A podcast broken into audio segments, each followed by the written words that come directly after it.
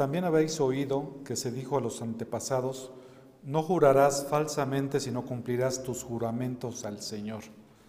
Pero yo os digo, no juréis de ninguna manera, ni por el cielo, porque es el trono de Dios, ni por la tierra, porque es el estrado de sus pies, ni por Jerusalén, porque es la ciudad del gran rey. Ni jurarás por tu cabeza, porque no puedes hacer blanco o negro ni un solo cabello. Antes bien, sea vuestro hablar sí, sí o no, no, y lo que es más de esto, procede del mal. Vamos a hacer una oración, mis hermanos. Dios y Padre Santo, en esta mañana queremos venir ante ti, y delante de tu presencia, por supuesto, midiendo nuestras palabras, rogándote que seas con nosotros. Que tu Santo Espíritu abra nuestro entendimiento. Úsame, Señor, a fin de que tu palabra sea expuesta con fidelidad, a recordar esto que está escrito, que son, fueron palabras de tu Hijo Jesucristo, pero que son tan vigentes en nuestro tiempo. Y ayúdanos a aplicarlas en nuestras vidas a fin de que, y con el propósito de que podamos glorificar tu nombre. Gracias Dios te damos en el nombre de Jesús. Amén. En, el primer libro de Samuel, ustedes seguramente han leído ese, ese libro del Antiguo Testamento, leemos en el capítulo número uno el voto de una mujer. El nombre de esta mujer se llamaba Ana, no podía tener hijos, y nos narra, por ejemplo, si ustedes van ahí a primero de Samuel, capítulo 1, versículo 10, no voy a leer todo el texto, solamente algunos versículos, el 10 el 11 ahorita. Dice que por cuanto no podía tener hijos, ella estaba muy angustiada y oraba al Señor amargamente. El versículo 11 inicia diciendo, e hizo voto y dijo, oh Señor de los ejércitos, si tú te dignas mirar mi aflicción de tu sierva, te acuerdas de mí y no te olvidas de tu sierva, sino que das un hijo a, a tu sierva, yo lo dedicaré al Señor por todos los días de su vida y nunca pasará navajas sobre su cabeza. Vemos que aquí Ana está haciendo un voto. Este voto también lo podemos tomar como un juramento delante de Dios. Y lo que ella estaba en ese momento haciendo como voto es que iba a dedicar, si es que Dios le daba un hijo, a ese hijo por todos los días del Señor para que le sirviera. Pasó el tiempo, el versículo 20 dice, y a su debido tiempo, después de haber concebido, finalmente Dios le concedió esa gracia de ser madre, dice que Ana dio a luz un hijo y le puso por nombre Samuel, diciendo, porque se lo he pedido al Señor. Versículo 21, subió el varón, el Cana, que era el esposo de Ana, con toda su casa a ofrecer al Señor el sacrificio anual y a pagar su voto, aquello cual había comprometido. Dice que en ese momento, el versículo 22, Ana no subió, pues dijo a su marido, no subiré hasta que el niño sea destetado. Esto sucedía aproximadamente entre los dos y tres años en que nacían los, los niños ¿no? o las niñas. Dice, entonces lo llevaré para que se presente delante del Señor y se quede allí para siempre. Y el cana su marido le dijo, haz lo que mejor te parezca. Quédate hasta que lo hayas destetado. Solamente confirme el Señor su palabra. La mujer se quedó y crió a su hijo hasta que lo destetó. Entonces sacrificaron el novillo y trajeron el niño a Elí, cumpliendo el voto. Y ella dijo, oh Señor mío, Elí era el sacerdote, eh, que en aquel entonces estaba eh, instruyendo acerca de la palabra de Dios. Y ella dijo, oh Señor mío, vive tu alma, Señor mío, yo soy la mujer que estuvo aquí junto a ti orando al Señor por este niño oraba y el Señor me ha concedido la petición que le hice. Versículo 28. Por lo cual yo también lo he dedicado al Señor todos los días de su vida, estará dedicado al Señor y adoró allí al Señor. Entonces, esto que estamos ahorita nosotros revisando tiene que ver con respecto a los votos o los juramentos que pudiéramos decir. Leyendo lo que es Mateo capítulo número 5, eh, vemos que esta parte que el Señor Jesucristo está eh, comunicando a las personas que le estaban escuchando era la importancia que había de los votos y del juramento. Los votos y los juramentos eran muy conocidos por los judíos, por ejemplos como este, ¿no? De, de Elcana y de Ana que pidieron a Samuel. Sin embargo, en los tiempos de nuestro Señor Jesucristo había cambiado esto, había tergiversado y ya los juramentos no era con respecto en sí a lo que Dios había mandado. Entonces, y no solamente con respecto a este mandamiento, ¿se acuerdan que ya vimos tres, tres, este, tres, tres ejemplos acerca de cuál era el, el verdadero sentido o la explicación genuina de la ley? Y lo hizo el Señor Jesucristo a través de seis afirmaciones. Ya vimos tres, ¿recuerdan ustedes? La primera está en el versículo 21, donde dice, oíste que fue dicho de los antiguos, no matarás. La segunda está en el versículo 27, donde dice, oíste que fue dicho, no cometerás adulterio. Y la, hace 15 días, hace dos semanas, veíamos en el versículo 31, dice, cualquiera que repudia a su mujer, dele carta de divorcio. Vimos acerca del divorcio, ¿no? acerca de lo que ellos estaban enseñando. Y la cuarta, lo que estaremos viendo el día de hoy, tiene que ver precisamente con el juramento. Y el Señor Jesucristo sigue mostrando eh, su intención de que ellos supieran cuál es el verdadero significado de la ley y poder corregir las conclusiones erróneas al cual los escribos habían llegado. Entonces vamos a ver el día de, en esta tarde ya, el verdadero sentido de la ley con respecto a los juramentos. Y lo veremos en, estos, en este, ejemplo, en los versículos del 33 al 37 que ya leí.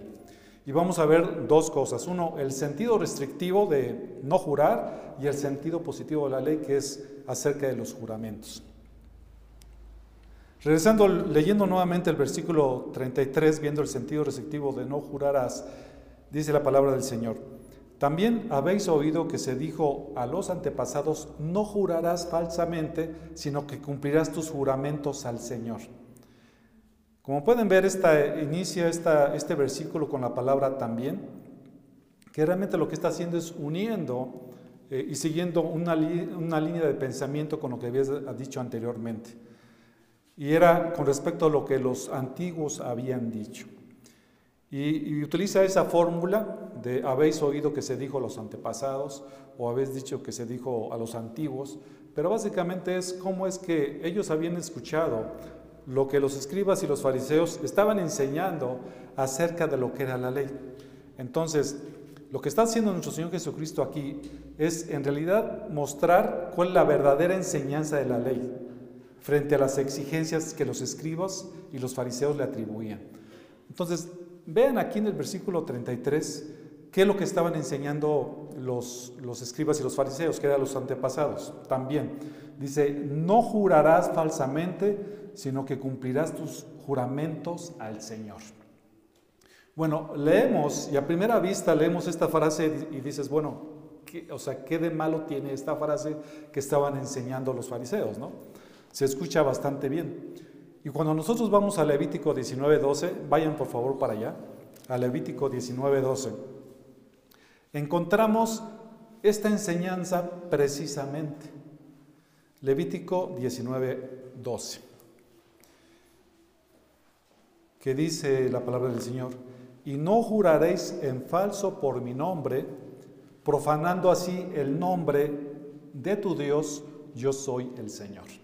Entonces había una instrucción que también venía en Éxodo 27, que dice, no tomarás el nombre del Señor tu Dios en vano, porque el Señor no tendrá por inocente al que tome su nombre en vano. Entonces, vemos aquí el juramento donde dice que no tomaremos el nombre del Señor nuestro Dios en vano. Ese es el mandamiento.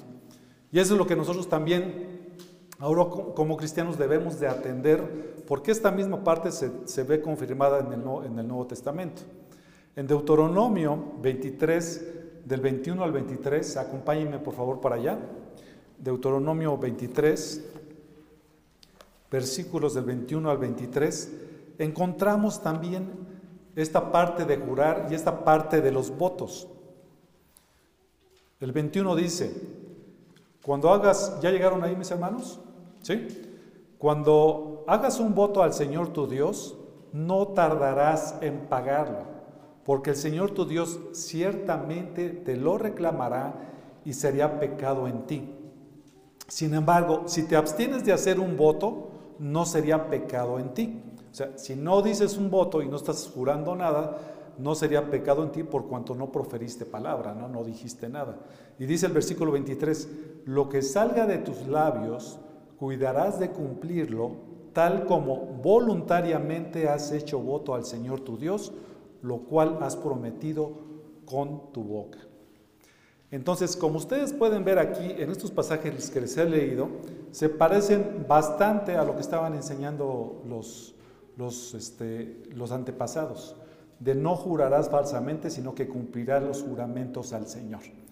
Ahora les quiero explicar en qué sentido estos, estos, este, estos antepasados estaban aplicando mal la ley.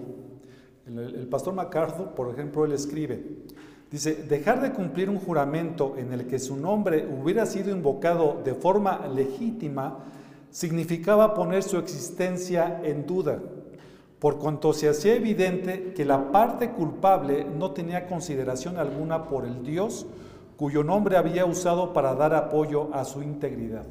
Lo que estamos diciendo aquí es que en el Antiguo Testamento lo que estaban enseñando los judíos, para que ellos supieran de que algo iba a ser una persona, ponían el nombre de Dios, nada más y nada menos, y decían, te lo juro por Dios que voy a hacer esto y aquello.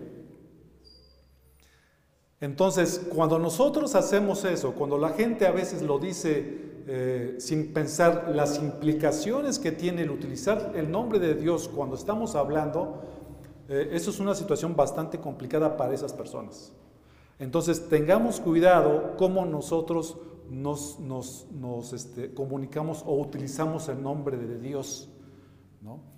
Y van, van a ver algo muy interesante con respecto a esta restricción. Y era que cuando tú jurabas algo y utilizabas el nombre de Dios, por supuesto los judíos sabían que tenían que cumplir lo que habían dicho, ¿no? No había duda que no lo pudieran cumplir o entregar, o se habían prometido algún pago o vender algo que habían dicho, lo tenían que cumplir. Entonces, cuando nosotros decimos algo con lo, que, con, lo que, con lo que hablamos con nuestra boca, utilizando el nombre de Dios, tenemos que tener cuidado. Y fíjense, en esta parte de, de los antepasados viene aquí el detalle de lo que estaban enseñando mal. Porque los judíos estaban enseñando entonces, lo que estaban enseñando era, si yo no utilizo entonces el nombre de Dios cuando yo estoy jurando algo utilizando el voto, entonces no estoy obligado a cumplirlo. ¿Sí lo ven? Entonces los judíos, este, muy atentos, muy abusados, trataron de buscarle una vuelta para que el juramento no se cumpliera en algún momento si no utilizaban el nombre de Dios. Ese era lo que estaban precisamente enseñando esos. Entonces, esto que estaba el Señor aquí eh, diciendo era precisamente en el versículo 33, era una cadena de minuciosas y arbitrarias restricciones impuestas por los escribas y por los fariseos en los temas de los juramentos y por los que profanaban el nombre de Dios. Entonces, si no utilizaba el nombre de Dios, entonces no, no estoy obligado a cumplirlo. Santiago 5.12, por ejemplo, dice la palabra del Señor, y sobre todo, hermanos míos, no juréis ni por el cielo, ni por la tierra, ni con ningún otro juramento, antes bien sea vuestro sí, sí y vuestro no, no, para que no caigas bajo juicio. Y esa es la segunda parte del versículo que todavía no vamos a ir para allá. Pero lo que quiero ir preparando nuestros corazones para entender que cuando nosotros hablamos y nos comprometemos en algo, con, con alguien, algo, tenemos que tener cuidado cómo lo hacemos.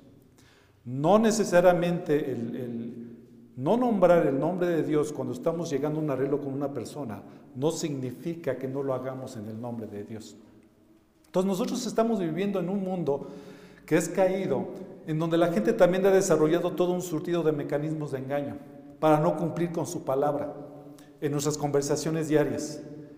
Sin pensárselo dos veces, exageramos, damos información parcial, también mentimos, mezclamos la verdad con la mentira o prometemos cosas que sin tener intención alguna de cumplir esa promesa. O sea, decimos cosas, sabes, sabemos que no vamos a cumplir y sin embargo le estamos diciendo a la otra persona que va a ser hecho así. Mi hermano, te voy a esperar al estudio hoy a las 7 de la noche. ¿no? Y el hermano te dice, no, sí, ahí estoy. Es chistoso porque tú sabes que esa persona no va a estar ahí. Y eso es delicado.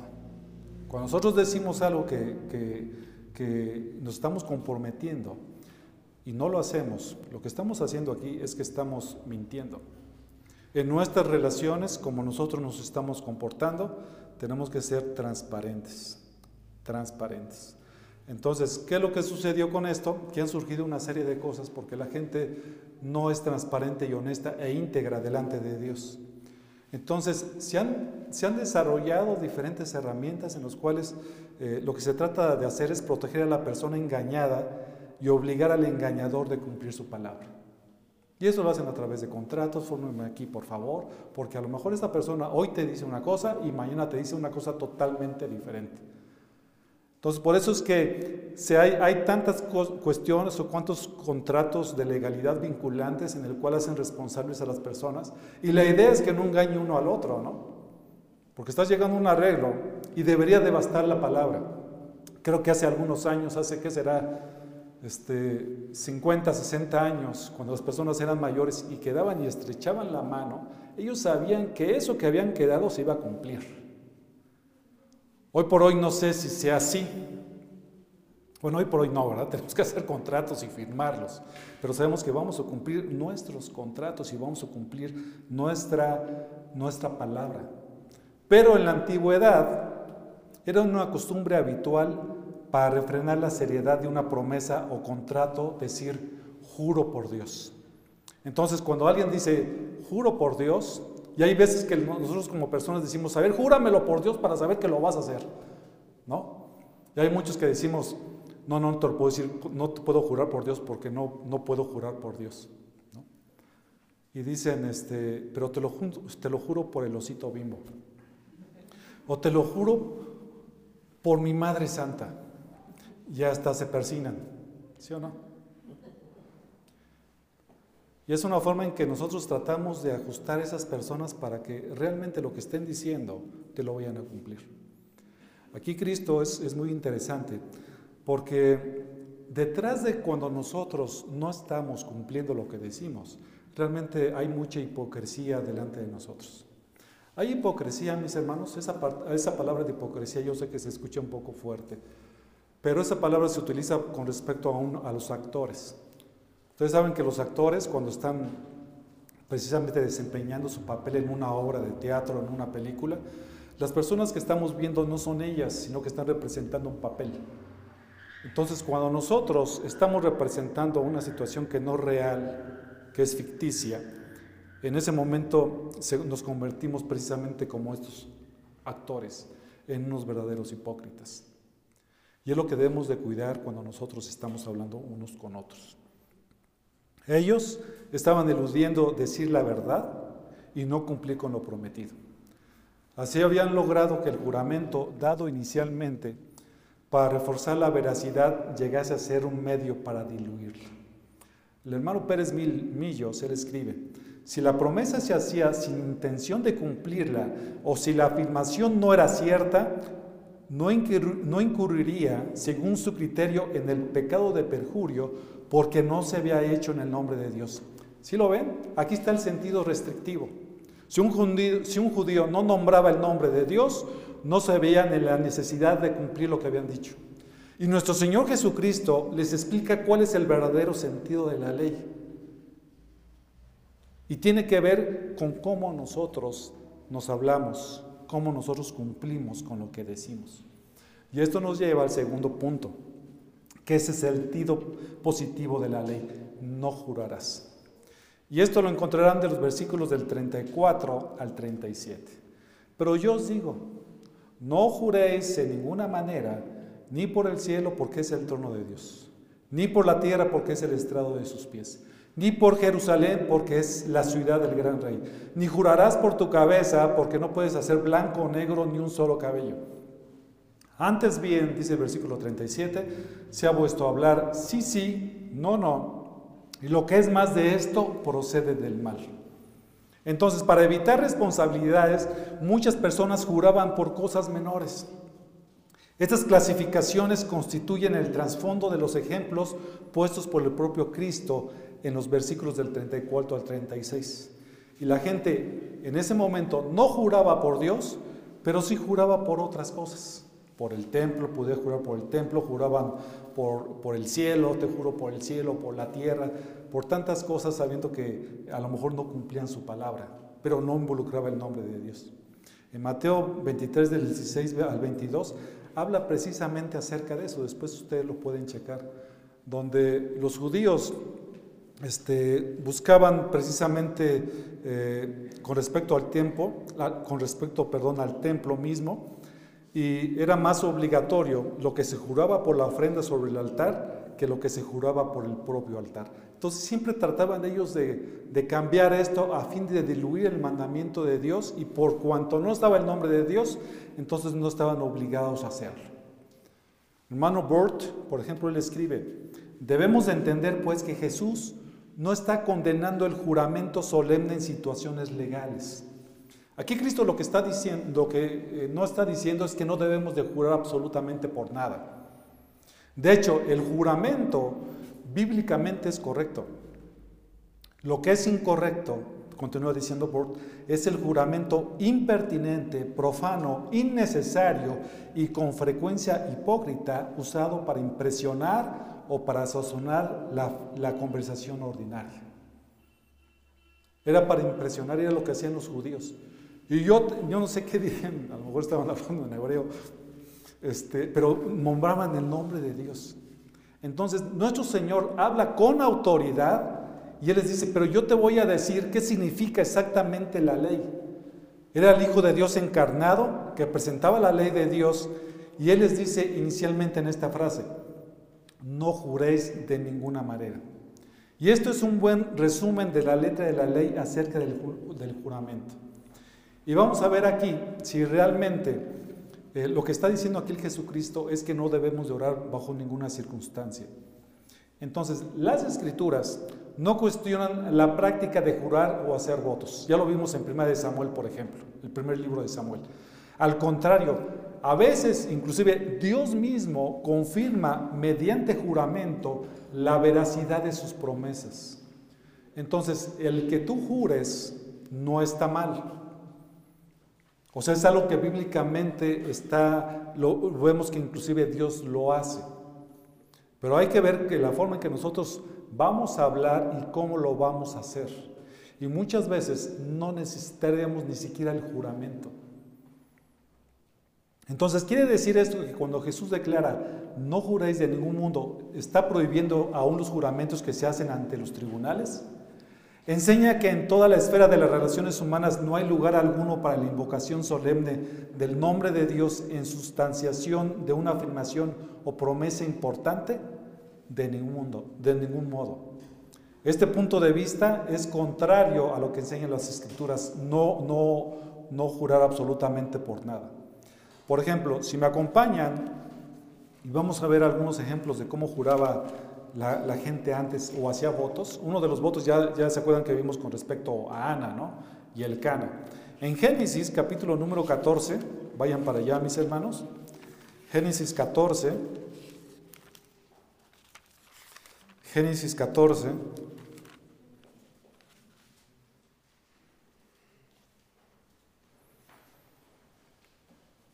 del 22 al 24, por ejemplo, tenemos aquí a Abraham, una vez que habían liberado a su, a su sobrino Lot.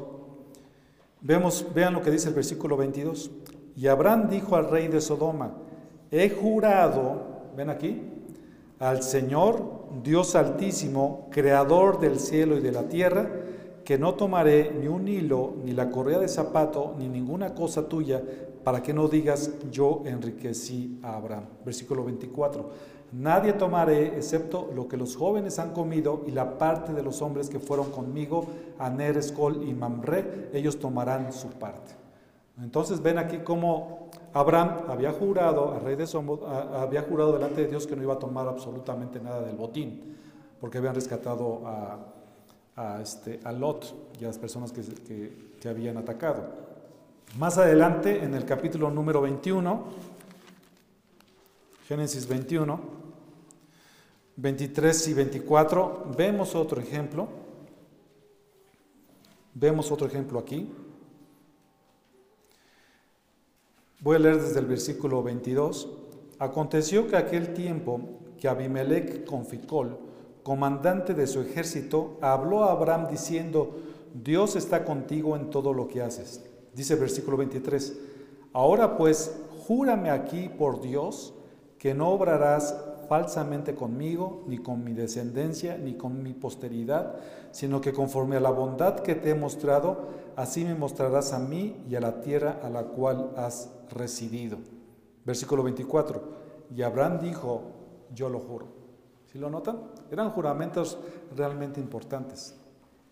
Vemos otros, y quiero que me acompañen por favor al Salmo 89.3 donde precisamente hablando de los juramentos, Dios mismo, y estas breves que, pero hay por supuesto muchos más ejemplos de eso, se podemos añadir con respecto al juramento. Entonces, si abren sus Biblias en Salmo 83, digo 89, Salmo 89, versículo 3, vean lo que dice aquí. Yo he hecho, aquí está hablando Dios, un pacto con mi escogido. ¿Qué dice aquí? Bueno, la Biblia de las Américas dice, he jurado a David, mi siervo. Vemos que inclusive Dios está poniendo el juramento mismo con respecto a lo que iba a hacer con David.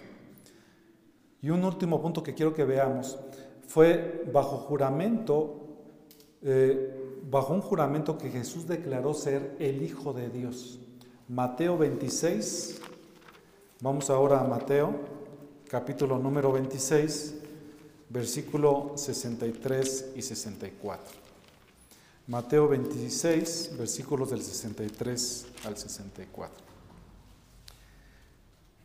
Era cuando lo estaban enjuiciando, ¿se acuerdan? Después de que lo habían apresado. Y lo estaban, le estaban preguntando cosas, que dijeran que, que era él, ¿no? Y en el versículo 63 dice, mas Jesús callaba. Y el sumo sacerdote le dijo, noten que le dijo aquí, te conjuro por el Dios viviente que nos digas si tú eres el Cristo, el Hijo de Dios.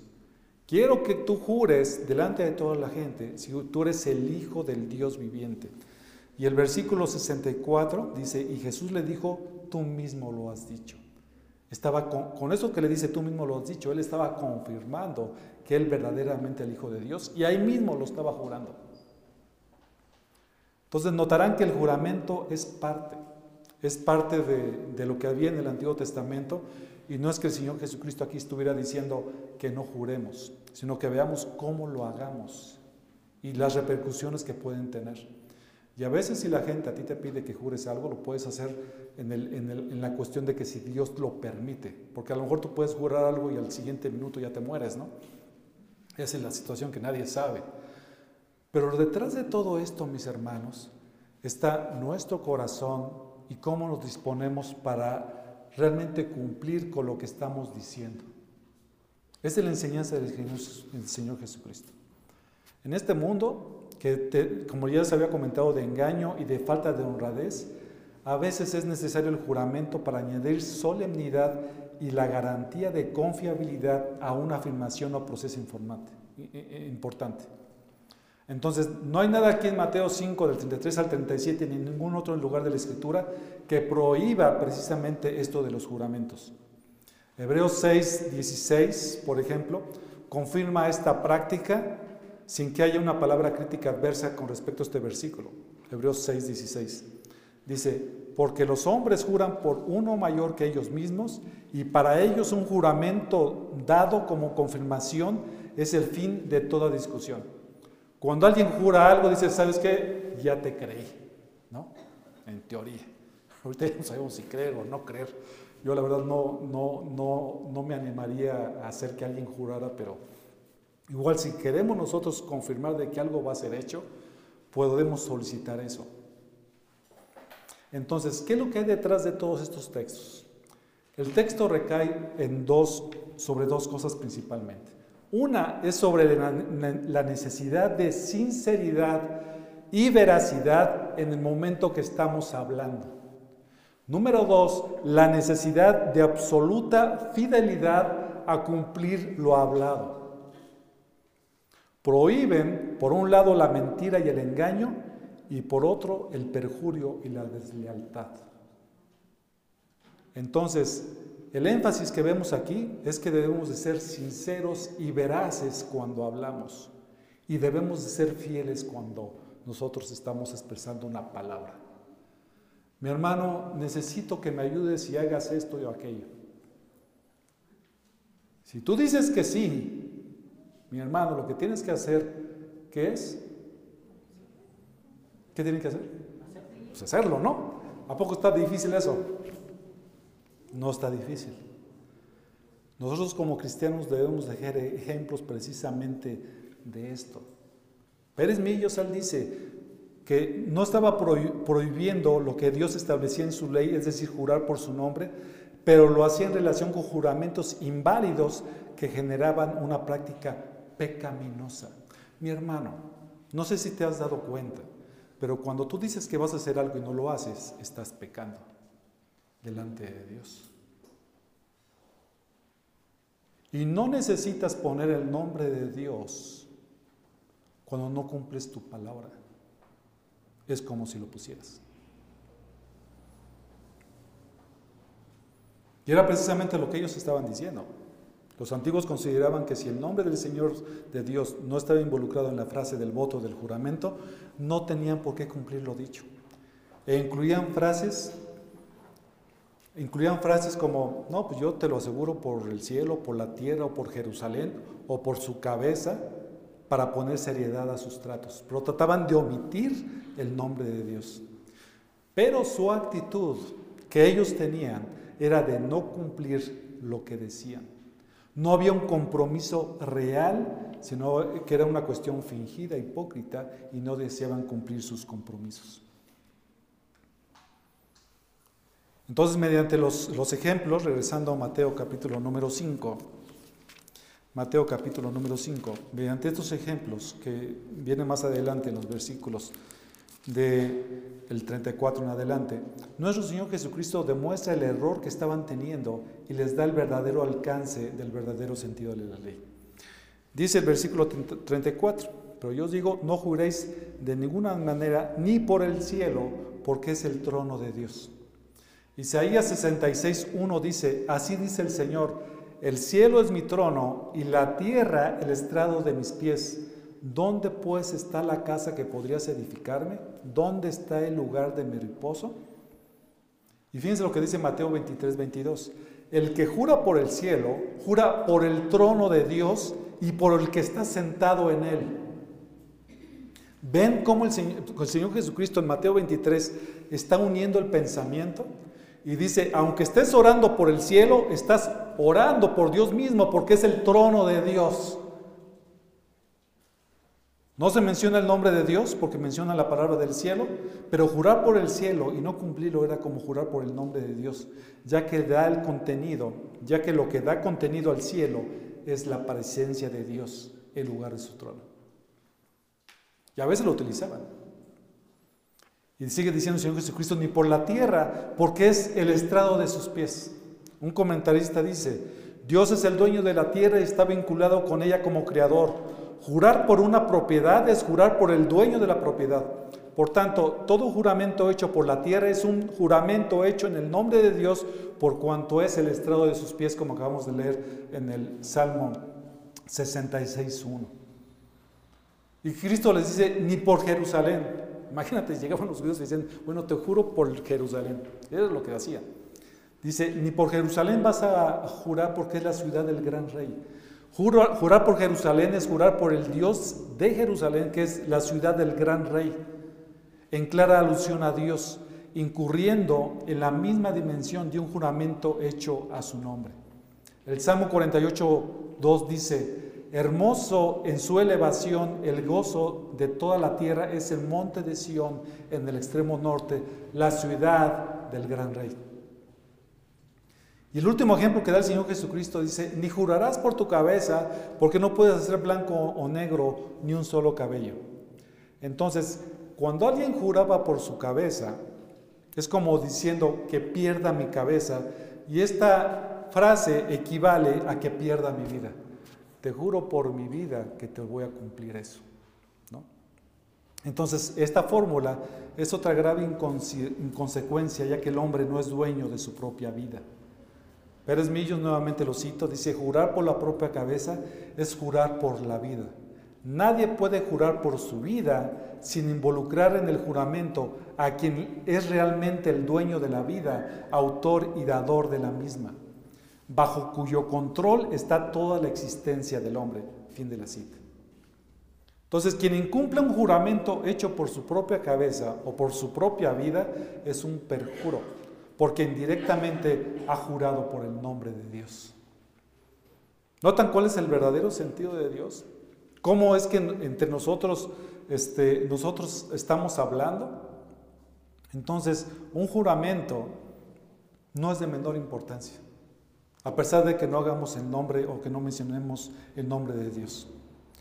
Si la afirmación hecha, si lo que tú dices o esa, afirmación que nosotros podemos decir es una mentira o si estamos exagerando, o si la promesa que nosotros estamos haciendo eh, o, que alguien hace sin pensar en cumplirla, eso es realmente malo delante del Señor. No pensemos que eso es menor delante de su presencia, porque pensamos que no estamos involucrando el nombre de Dios.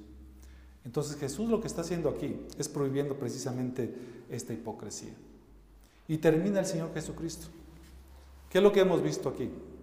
Lo que hacían ellos es que decían sola, los, los antiguos, es que solamente se podía jurar y tú estabas obligado a cumplir lo que habías jurado si incluías el nombre de Dios. ¿Ok? Y lo que Cristo está diciendo aquí, no, fíjate que no. Porque inclusivemente aquellas cosas que tú te comprometes con tu boca a hacer, aunque no impliques el nombre de Dios, si no lo haces, puedes ser acusado de perjurio. Entonces la solución a esto, ¿cuál es, mis hermanos? Es lo que viene precisamente en el versículo 37.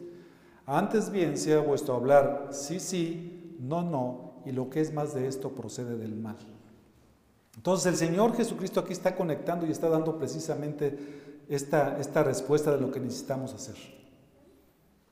Las entes que observan el cumplimiento fiel de la palabra dada no necesitan confirmarla con un juramento por el dicho del creyente, porque el dicho del creyente es suficiente garantía. O sea, realmente entre nosotros, mis hermanos, no debería de existir esta parte del juramento. Porque nosotros entre creyentes sabemos que si un hermano te está diciendo que sí lo va a hacer, es porque esperas que sí lo va a hacer. No tengo por qué decirle, a ver hermano, júrame por Dios que vas a entrar al estudio el viernes en la tarde. No tengo que llevarlo a eso. Si un hermano me dice, ¿sabes qué hermanos que sí voy a estar en el estudio el viernes en la tarde? Yo le quiero creer y yo sé que va a estar ahí o va a hacer todo lo posible por estar ahí. Lo malo es cuando nosotros decimos que sí y no vamos a estar ahí. Y a veces, ¿a poco no eso pasa mucho entre los mexicanos? No sabemos decir que no. ¿sí? Tú sabes que no vas a estar ahí, pero por como te da pena decir que no, le dices que sí. ¿no? Y eso está mal, nos da pena. Y en México es muy común aunque se sabe que no se estará cumpliendo y estamos mintiendo. Entonces tengamos cuidado cuando nosotros estemos hablando. Y mejor decirle, ¿sabes qué, hermano? No voy a estar ahí. A decir sí y no estés ahí. Nuestra palabra debería ser bastante para saber que lo dicho se cumplirá, porque este es el firme propósito de cumplirla. Cuando un cristiano dice que sí a un compromiso, hará lo necesario para cumplirlo y cuando dice no, igualmente. Tú sabes, cuando un hermano te dice la, la verdad es que todos lo sabemos, mis hermanos. Todos conocemos a personas que, cuando hablan dicen, no, este amigo no va a ir. ¿no? Pero también conocemos a, personas que si te dicen que van a estar ahí, ellos van a estar ahí, si Dios lo permite. Y vas a hacer todo lo necesario para estar en ese momento, en ese lugar que habían quedado. ¿Sí?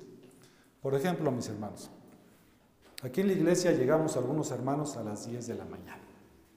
¿Sí? Y yo sé que hay hermanos que llegan a las 10 de la mañana. Si por alguna circunstancia esos hermanos no llegan a las 10 de la mañana, de los que llegan normalmente a las 10 de la mañana, ¿qué es lo que pensamos inmediatamente? Algo le pasó. ¿qué le pasaría al hermano? Y empiezas a comunicarte. Pero por ejemplo, ¿qué pasa cuando al hermano tú lo dices que llegue a las 10 de la mañana y ya no llega ni a las 10 de la mañana ni una, ni dos, ni tres veces o cuatro veces? Cuando es mi hermano, quiero que vengas a las 10 de la mañana y nos vemos ahí. Y el hermano te dice que sí. ¿Qué va a pasar con ese hermano? ¿Qué va a pasar? ¿Va a llegar o no va a llegar? Lo más probable es que no llegue. Ya sabes tú que no va a llegar y que te está mintiendo. Fíjense lo grave que lo estoy diciendo. Y ese es un ejemplo bien sencillo de lo que nosotros decimos con nuestras palabras.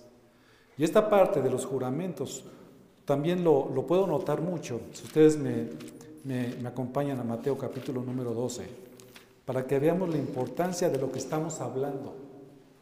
Nosotros como cristianos debemos de ser veraces, que lo que estamos diciendo realmente lo vamos a cumplir. ¿Saben por qué, mis hermanos, está eso? Porque los cristianos somos nuevas criaturas, tenemos temor de Dios, el Espíritu Santo mora en nosotros y Él nos mueve a hacer lo que es correcto delante de Dios. Y hay una perspectiva delante de Dios que sabemos que si nosotros incumplimos nuestra palabra, realmente el nombre de Dios está implicado en eso. ¡Wow! ¿No nos da temor eso? Dice Mateo 12:36. Mas yo os digo, yo os digo que de toda palabra vana que hablen los hombres, darán cuenta de ella en el día del juicio. Dios lo toma muy en cuenta.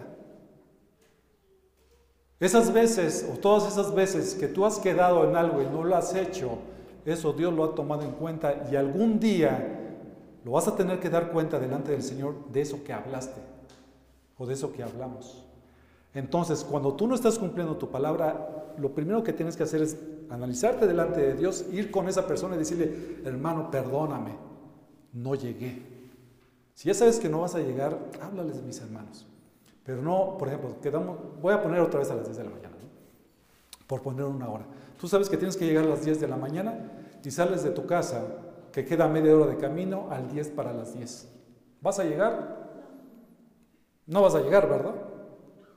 Entonces, mi hermano, si no vas a llegar, porque si es tarde por cualquier motivo, háblale al hermano antes de las 10 y le dices, ¿sabes qué, hermano? Perdóname, no llego. Pero ¿qué pasa si vas a llegar a las 10 de la mañana, sales de Toluca, yo salgo, más o menos aquí lo salimos, Adri, como a las 9 y 20 de la mañana, pues voy con buen tiempo. Si no llego a las 10 de la mañana es probablemente porque algún motociclista se me... Veíamos, ¿verdad? En la mañana, enfrente de la casa de ustedes hay un autosón y había como 50 motociclistas, más o menos, ¿no? Le digo, Adri, vámonos rápido porque si llegan a la caseta antes que nosotros no nos van a dejar pasar. Pero sabemos que algo pudiera suceder en el camino. Pero tomemos el tiempo adecuado para cumplir con nuestros compromisos. Y solamente lo estoy poniendo en un sentido muy sencillo, mis hermanos, de algo que estamos diciendo de llegar a un tiempo. Pero cuántas cosas nosotros nos vemos involucrados en el día a día y nosotros como cristianos debemos de mostrar precisamente ese ejemplo. La ética cristiana y la experiencia sobre la seguridad de sus palabras hace innecesaria cualquier confirmación, porque la experiencia de quienes le conocen no les permite dudar en su palabra. Mi hermano, preocúpate de veras, sinceramente te lo digo, delante del Señor por lo que dice su palabra, si eres conocido con una persona que no cumple su palabra y que saben que no vas a llegar y que no vas a hacer eso. Eso es grave delante de Dios. ¿Cómo eres conocido? ¿Como alguien que cumple su palabra o no? Si por algún motivo sabes que no llegarás a tiempo, a pesar de haber hecho los arreglos necesarios, habla para informar que llegarás un poco más y discúlpate. Y a veces ni pasa eso. A veces ni pasa eso. Cuando no cumplimos lo que decimos a sabiendas que no cumpliremos, que no cumpliremos, nos hacemos mentirosos. Y aquí viene esto, esto que viene a continuación de parte del Señor Jesucristo. Es muy fuerte, muy fuerte en el versículo 37, que dice al final, voy a leer el versículo 37, antes bien sea vuestro hablar sí, sí, no, no, y lo que es más de esto procede del mal. Esta palabra en el griego es muy interesante. Aquí está traducido como mal, pero esta esta palabra realmente significa malo, perverso, pecaminoso, maligno. Y aquí se refiere específicamente al enemigo de nuestras almas, a Satanás. El que nosotros mintamos, el que nosotros no digamos las cosas como son, eso viene del maligno y nos hace uno con el maligno, porque Dios es todo verdad. Juan 8:44 dice, sois de vuestro padre el diablo y queréis hacer los deseos de vuestro padre. Él fue homicida desde el principio y no se ha mantenido en la verdad, porque no hay verdad en él. Cuando habla mentira, habla de su propia naturaleza, porque es mentiroso y el padre de mentira. Cuando nosotros no cumplimos nuestra palabra, nos hacemos uno, no con Dios, sino uno con Satanás. Wow. Cuando yo entendí esto, hizo, me hizo temblar en mi corazón. Y tener temor de Dios y ver cómo, qué tengo que ajustar, a quién tengo que pedirle perdón por todo lo que he vivido engañando. Para terminar, mis hermanos, a forma de, de aplicación. ¿Cómo hablamos en nuestras relaciones diarias? Nos conducimos con veracidad, sencillez y honradez en nuestras comunicaciones y conversaciones. Eludimos decir la verdad para no cumplir con nuestros compromisos. Mi hermano, si no puedes ir a una reunión, diles así, sabes que disculpa, no puedo ir, tengo otros planes. Pero estás bien delante del Señor. La verdadera solución del problema está en el corazón. En el corazón debe de reinar en forma suprema la verdad. Por eso en la conversación cotidiana con las demás personas uno debe evitar completamente los juramentos. No necesitas realmente los juramentos, mis hermanos. Si tú eres veraz delante del Señor, con tu sí para mí es suficiente. Y con tu no también debería de ser suficiente. Entonces cuando diga algo, sencillamente di sí. Y cuando quieras negar algo, pues hay que decir que no. Y ya, así de sencillo. Porque de lo contrario, eso viene de, del, maligno. ¿Exageramos en nuestras conversaciones? No deberíamos exagerar porque la exageración se convierte en mentira. Martin Lloyd Jones, él escribe, los hombres han olvidado la enseñanza de Cristo respecto a las promesas y los juramentos, a la veracidad, verdad y honestidad al hablar. El pueblo de Dios debe de ser conocido como un pueblo cuya palabra siempre es de fiar. Lo que dicen, lo dicen con integridad. Y una vez dicho, lo cumplen aunque resulte ser perjudicial para sus propios intereses. Debemos de vivir, mis, hermanos, ocupados y preocupados, preocupados y ocupados por el honor y la gloria de Dios. Que nuestras vidas sean caracterizadas por eso. Nuestro Señor Jesucristo hizo bien en que entendiéramos esa parte y cómo nos estamos conduciendo.